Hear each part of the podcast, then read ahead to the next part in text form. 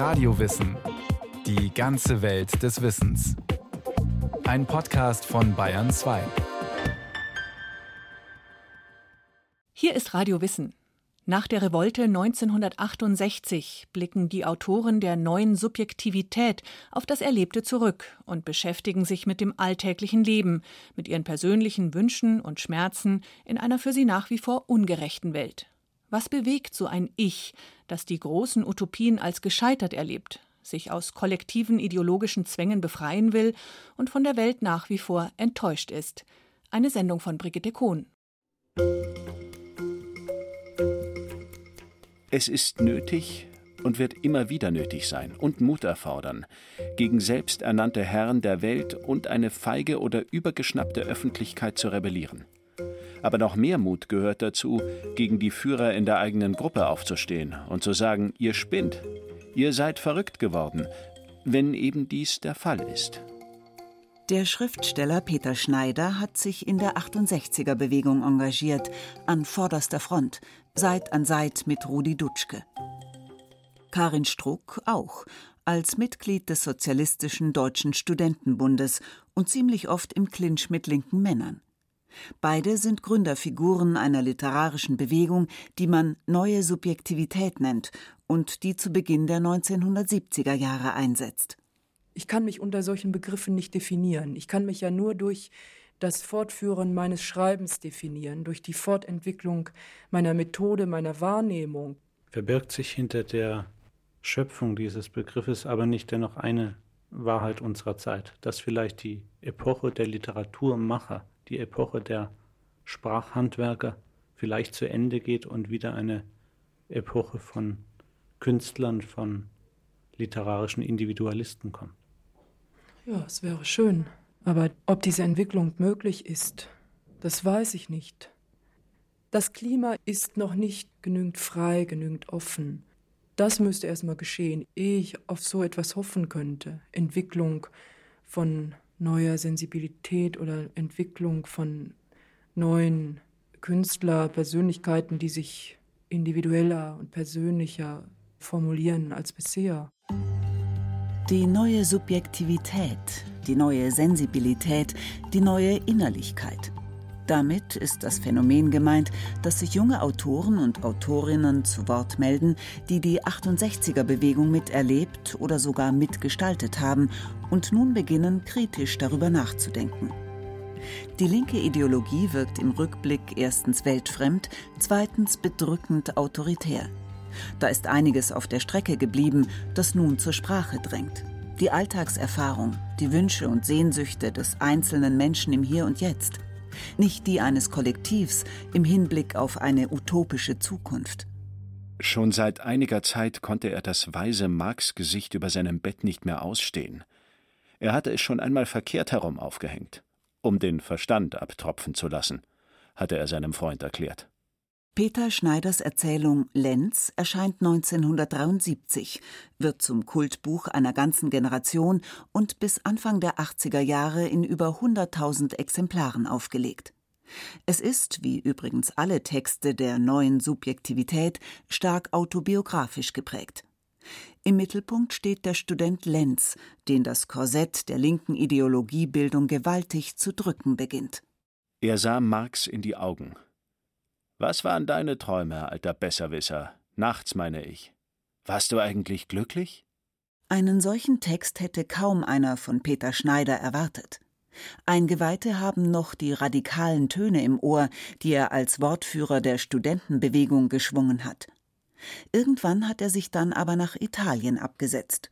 Flucht vor der wachsenden Militanz der Bewegung, Flucht vor der schmerzhaften, unglücklichen Liebe zu einer Frau so wie sein Held Lenz. In Italien ist das Leben schöner. Die italienische Linke kämpft und streitet auch, hat aber mehr Spaß dabei und hört bessere Musik, die das Herz erreicht. Oft nach den Versammlungen wurden die Gitarren herausgeholt. Und wenn keine aufzutreiben waren, ein Rhythmus mit den Händen auf Tische und Bänke geschlagen, auf den alle zu tanzen begannen.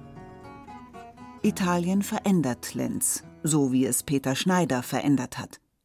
Er vertraut seinen Zweifeln und den Fragen, die er hat, nun stärker. Es sind Fragen, die in den politischen Debatten der Genossen keinen Platz haben. Sage mir endlich, was dir gefällt, was du liebst. Ich meine nicht eine Idee, eine Vorstellung von der Zukunft, sondern etwas, das du jetzt hast. Irgendwas. Kannst du deiner Frau sagen, dass sie schön ist, wenn du sie schön findest? Kannst du das, wenn du es sagst, auch empfinden? Verändert sich dein Gesicht, während du Worte für deine Empfindung suchst? Kannst du, was du schön findest, verteidigen?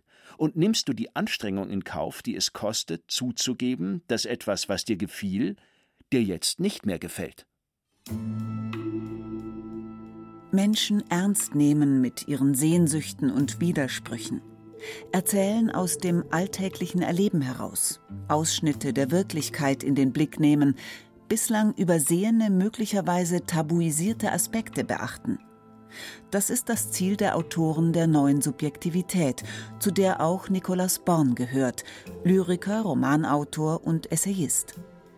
1979 ist er mit nur 41 Jahren an Lungenkrebs gestorben. Landnamen für utopische Gemeinwesen sind nicht mehr möglich. Kein unentdeckter Kontinent wartet auf uns. Die Utopie ist zerplatzt wie eine Panoramascheibe. Sie ist imperialistisch geworden, hat sich in raubende und mordende Armeen verwandelt. In den Scherben der zerplatzten Utopie erkennen wir unsere eigene Zersplitterung. Im Schweiße unserer Angesichter sammeln wir sie auf und wickeln sie ein in die eigene Haut. Dabei wirkt die bundesrepublikanische Gesellschaft zu Beginn der 70er Jahre offen und dynamisch. Die Revolution ist ausgefallen. Doch Reformen finden statt, die ohne die 68er Bewegung wohl nicht möglich gewesen wären. Seit 1969 regiert die sozialliberale Koalition unter dem SPD-Kanzler Willy Brandt. Der Staat investiert in die Bildung und liberalisiert allmählich das Ehe- und Familienrecht. Das Verhältnis zur DDR, zur Sowjetunion und anderen Ostblockstaaten entspannt sich. Wir wollen mehr Demokratie wagen. Und doch wirft der Zweite Weltkrieg immer noch lange Schatten. Die Umweltzerstörung schreitet fort. Die Menschen scheinen fest im Griff von Arbeit und Konsum und auf Wohlstand programmiert. Die kritisch Denkenden haben kaum Handlungsspielräume, denn längst wird die Welt von anonymen Systemen regiert. So sieht es jedenfalls Nicolas Born in seinem Essay Die Welt als Maschine. Wir leben in einer Zeit größter Werkzeuge. Die nationalen und multinationalen Industriekonzerne sind zu gigantischen Werkzeugmonopolen geworden und damit auch zu einem oft entscheidenden politischen Werkzeug. Anschreiben gegen die falsche Wirklichkeit auf der Suche nach der echten, zugunsten des Menschen, zugunsten des Subjekts, das ist geblieben von den großen Hoffnungen. Viele Schriftsteller der neuen Subjektivität arbeiten mit collageartigen Verfahren, mit endlosen Bewusstseinsströmen, die beim Lesen Geduld erfordern. Der Schriftsteller Uwe Timm zählt zu den wenigen, die sich weiterhin dazu bekennen, unterhaltsame und anschauliche Geschichten verfassen zu wollen. 1974 erscheint sein stark autobiografisch geprägter Roman Heißer Sommer. Er spielt im Studentenmilieu der 68er und ist gespickt mit Ironie und Humor. Man muss beim Essen in sich hineinlauschen, sagte Christian. Leckt mich am Arsch, rief Ulrich aufspringend ihr Körnerapostel. Nicht nur die Springerpresse, der Schar von Persien oder die Polizei machen dem Studenten Ulrich Krause das Leben schwer, auch das Kommunenleben zwischen Lenin-Lektüre und biologisch dynamischem Körnerbrei. Die liegengebliebene Seminararbeit, die untreue Freundin und politische Agitatoren, die sich auf dem Campus nicht weniger autoritär aufführen als selbst die Professoren. Alles ist anstrengend. Ulrich geht als Werkstudent in eine Fabrik. Das verschafft ihm Bodenhaftung und eine neue Perspektive. Er will jetzt Volksschullehrer werden, später mal Arbeiterkinder fördern. Statt zu Marx und Lenin greift er zu pädagogischer Fachliteratur, sehr zum Befremden der anderen WG-Bewohner. Notka hatte das Buch mit spitzen Fingern angefasst. Pädagogik. Du tust mir leid. Hast recht, sagte Ulrich. Merkst du gar nicht, du gehst doch rückwärts. Ja, ja, sagte Ulrich. Er ertappte sich immer häufiger dabei, ja, ja zu sagen, ohne zuvor genau zugehört zu haben. Die Zuversicht sinkt im Laufe des Jahrzehnts. Nicht zuletzt wirkt sich der Terror der RAF lähmend auf das gesamtgesellschaftliche Klima aus. Wir waren ruhig, hockten in den alten Autos, drehten am Radio und suchten die Straße nach Süden. Wolf Wondracek in den Autos 1978. Einige schrieben uns Postkarten aus der Einsamkeit, um uns zu endgültigen Entschlüssen aufzufordern. Einige saßen auf dem Berg, um die Sonne auch nachts zu sehen. Einige verliebten sich, wo doch feststeht, dass ein Leben keine Privatsache darstellt. Einige träumten von einem Erwachen, das radikaler sein sollte als jede Revolution. Lyrik verkauft sich sehr gut in den 70er Jahren, denn sie bemüht sich um Verständlichkeit. Keine Metaphern, keine Symbole, nichts Überladenes, kein Schwulst. Literatur soll raus aus dem Elfenbeinturm, Kommunikationsräume schaffen. Das ist auch für die Frauenbewegung sehr wichtig, die sich aus der Studentenbewegung heraus formiert. Während diese immer mehr in linksautoritäre Splittergruppen zerfällt, gehen die Frauen auf die Straße und sorgen für Furore. 2008 erzählt die Schriftstellerin Verena Stephan in einem Interview mit dem Bayerischen Rundfunk, wie es damals war. Das Wichtigste war aber eigentlich, wie sich unser Lebensgefühl, unsere Wahrnehmung und unser Bewusstsein verändert hat. Also wie wir uns als Frauen als Gesprächspartnerin, als Diskussionspartnerin, wie wir uns als politische Person, als Künstlerin überhaupt anfingen wahrzunehmen, also als vollwertig, nämlich uns selber die gleiche Wertschätzung zu geben und zu sehen, also das ist ja unglaublich spannend, anregend, witzig, kreativ, nur mit Frauen zusammen zu sein. Und das war das Ungeheure in jenen Tagen. Also das Gefühl, dass wir die Wirklichkeit selber schufen. Also auch selber Dinge erfinden oder also all die Gründungen, die es gab. Wir haben Orte gegründet, Treffs, ne, Kneipen, Verlage, Zeitschriften, alles. Der erste Text aus einer weiblichen Feder, der in den 70er Jahren für Aufsehen sorgt, stammt von Karin Struck. Er heißt Klassenliebe, erscheint 1973 und zählt wie Peter Schneiders Lenz zu den Gründungstexten der neuen Subjektivität. Der Roman erzielt hohe Auflagen und verhilft der 27-jährigen Autorin zu plötzlichem Ruhm. Beginnen wir bei der Gretchenfrage, Karin Struck. Warum schreiben Sie? Das ist eine sehr globale Frage, glaube ich. Da gibt es doch ein sehr großes Geflecht von Motiven, die in der eigenen Entwicklungs- und Lebensgeschichte liegen, in der Lebensgeschichte der Mutter oder der Eltern, und das kann noch weiter zurückgehen. Ich glaube, ich könnte vielleicht kurz sagen, dass das Schreiben für mich eine Möglichkeit oder vielleicht die Möglichkeit ist, zu arbeiten. Ohne das Schreiben könnte ich nicht existieren. Karin Strucks Eltern sind Landarbeiter und aus der DDR in den Westen übergesiedelt. Dass die Tochter Abitur macht und danach Germanistik studiert, ist für ein Kind aus der Arbeiterschicht nicht selbstverständlich. Verheiratet ist sie mit einem Arbeiter, der sich in der DKP engagiert, wie sie selbst. Verliebt ist sie in einen Intellektuellen, der neben ihr noch weitere Liebschaften unterhält und sie verlässt, als sie ein Kind von ihm erwartet. All diese Konflikte spiegeln sich in Klassenliebe.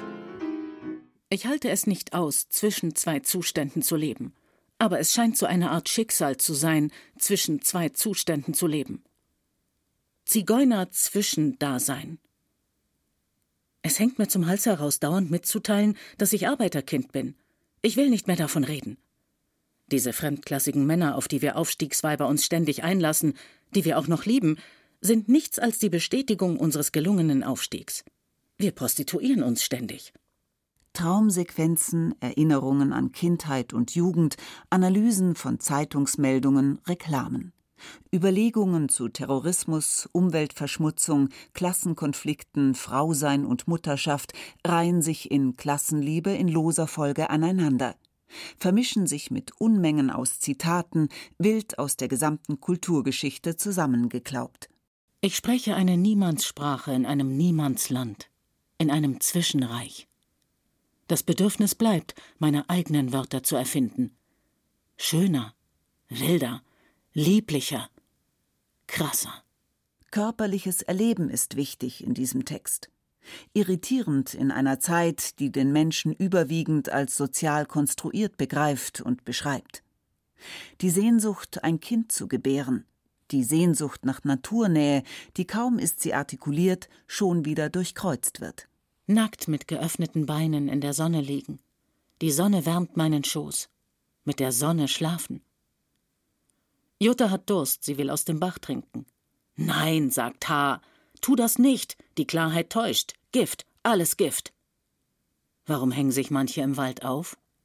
Karin Strucks Texte sind häufig kritisiert worden. Zu symbiotisch, zu Gebärmutter fixiert, zu wenig ästhetischer und gestalterischer Ehrgeiz. Karin Struck verteidigt ihre Schreibweise. Die Form ist etwas, was einen wirklich befriedigen muss als Autor.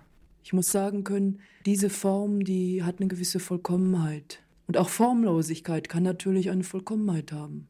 Das ist unter anderem eine Form, mit deren Hilfe ich Träume hervorholen, hervorbringen kann. Eine Form, mit deren Hilfe ich über das Alltagsbewusstsein oder das Bewusstsein allein hinauszukommen versuche. Also traumhafte Zustände, albtraumhafte Zustände, Zustände, die die Menschen hinter den Fassaden, hinter den Masken, hinter den äußeren Formen zeigen. Karin Strucks Roman hat auch Verena Stephan zum Schreiben ermutigt. Im Jahre 1975 erscheinen ihre Häutungen. Dank der enormen Nachfrage, vor allem aus der Frauenbewegung, erreichen sie eine Auflage von 500.000 Exemplaren. Die junge Autorin wagt es, ihrem Ungenügen an der Sexualität mit Männern deutlich Ausdruck zu verleihen, und das trifft einen Nerv. Ein Koitus ist, in den gelernten und praktizierten Formen, ein zu ärmliches Unterfangen, um Glück zu praktizieren, um über die andere Person und sich selber etwas zu erfahren um einander Mitteilungen zu machen. Eine Verzweiflungstat. Also ich sage das in Anführungszeichen und etwas ironisch. Ich war der Wahrheit auf der Spur. Und damals war ich auch noch etwas missionarisch und dachte, es gibt nur eine Wahrheit und das ist meine natürlich. Das würde ich heute anders sehen. Aber trotzdem hat das äh, offenbar ebenso viele Frauen erreicht, die sagten, ja, endlich sagt jemand, was Sache ist. Liebesbeziehungen in der Literatur der 70er Jahre sind meist anstrengend und unerfüllt. Mann und Frau lieben und reden aneinander vorbei, wie Wesen von unterschiedlichen Planeten. Männer kommen schlecht damit klar, dass Frauen plötzlich, ja, irgendwie wild werden. Aus dem Tagebuch des jungen Peter Schneider. Ich hasse die Rücksichtslosigkeit von Els Bedürfnissen und bin erschöpft davon. Ich hasse diese krachenden Türen, nach mir geworfenen Bücher, diese plötzlichen Schläge ins Gesicht. Und ich hasse es, dass ich dann aufspringe, L ins Gesicht schlage, Türen schmeiße, brülle. Ich kann damit nicht umgehen. Ich werde dabei nichts los. Max Frisch veröffentlicht im Jahre 1975 seine Erzählung Montauk und inszeniert darin ein fundamentales Unbehagen an der männlichen Unterlegenheit. Ich bin ein Narr und weiß es. Ihre Freiheit gehört zu ihrem Glanz. Die Eifersucht ist der Preis von meiner Seite. Ich bezahle ihn voll. In Montauk ist Max Frischs Beziehung zu Ingeborg Bachmann eingeflossen, die 1962 ein Ende fand. Als die Erzählung 1975 erscheint, ist Ingeborg Bachmann seit vier Jahren tot. Sie verbrannte in ihrem Bett, weil sie benebelt von Beruhigungstabletten ihre Zigarette nicht ausgedrückt hatte. Frisch hatte sich schon zu ihren Lebzeiten mit dieser Liebe literarisch auseinandergesetzt, und die Art und Weise, wie er das tat, hat sie tief gekränkt. Diese und andere schmerzhafte Liebeserfahrungen spiegeln sich in ihrem Roman Malina, erschienen 1971. Die Männer sind nämlich verschieden voneinander. Und eigentlich müsste man in jedem Einzelnen einen unheilbaren klinischen Fall sehen. Von den Frauen könnte man höchstens sagen, dass sie mehr oder weniger gezeichnet sind durch die Ansteckungen, die sie sich zuziehen, durch ein Mitleiden an dem Leiden. Fremdheit und Distanz prägen auch Nicolas Borns Roman Die erdabgewandte Seite der Geschichte, erschienen 1976. Der Text wird häufig als ein besonders radikales Beispiel der neuen Subjektivität gehandelt. Der Erzähler zeigt wenig Neigung, sich auf Beziehungen aller Art einzulassen. Er wirkt wie von der Welt abgeschnitten, Frau und Kind hat er verlassen, um in Berlin als freier Schriftsteller zu leben, was erhebliche finanzielle Nöte mit sich bringt. Die politisch aufgeheizte Atmosphäre der Zeit hilft ihm auch nicht weiter. Im Gegenteil, sie ist ihm verhasst. Viele unserer Bekannten wurden immer politischer. Das hieß erst einmal, dass sie prinzipiell wurden und gewisse Verständigungen abkapselten gegen jeden Zweifel. Andererseits, dass sie immer weniger gelten ließen auch immer weniger Menschen gelten ließen und nach und nach ihre Eigenschaften aufgaben. Die politischen Gruppen griffen auch nach mir. Ich fühlte mich manchmal in der Umarmung in den Truppen verseuchter Missionare.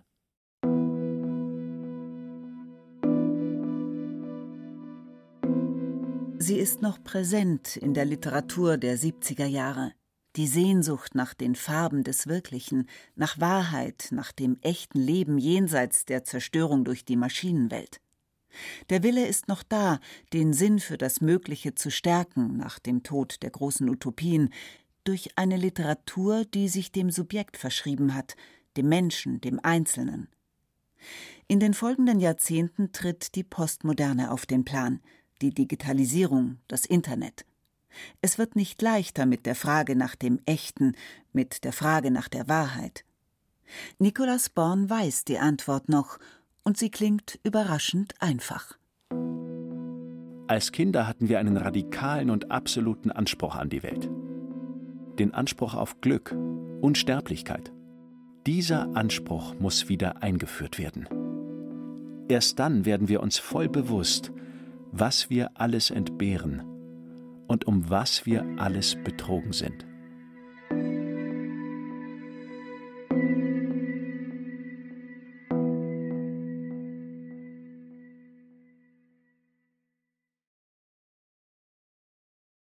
Das war Radio Wissen, ein Podcast von Bayern 2. Autorin Brigitte Kohn, Regie Sabine Kienhöfer. Es sprachen Rahel Comtes, Katja Amberger und Thomas Birnstiel. Technik Susanne Herzig. Redaktion Andrea Breu.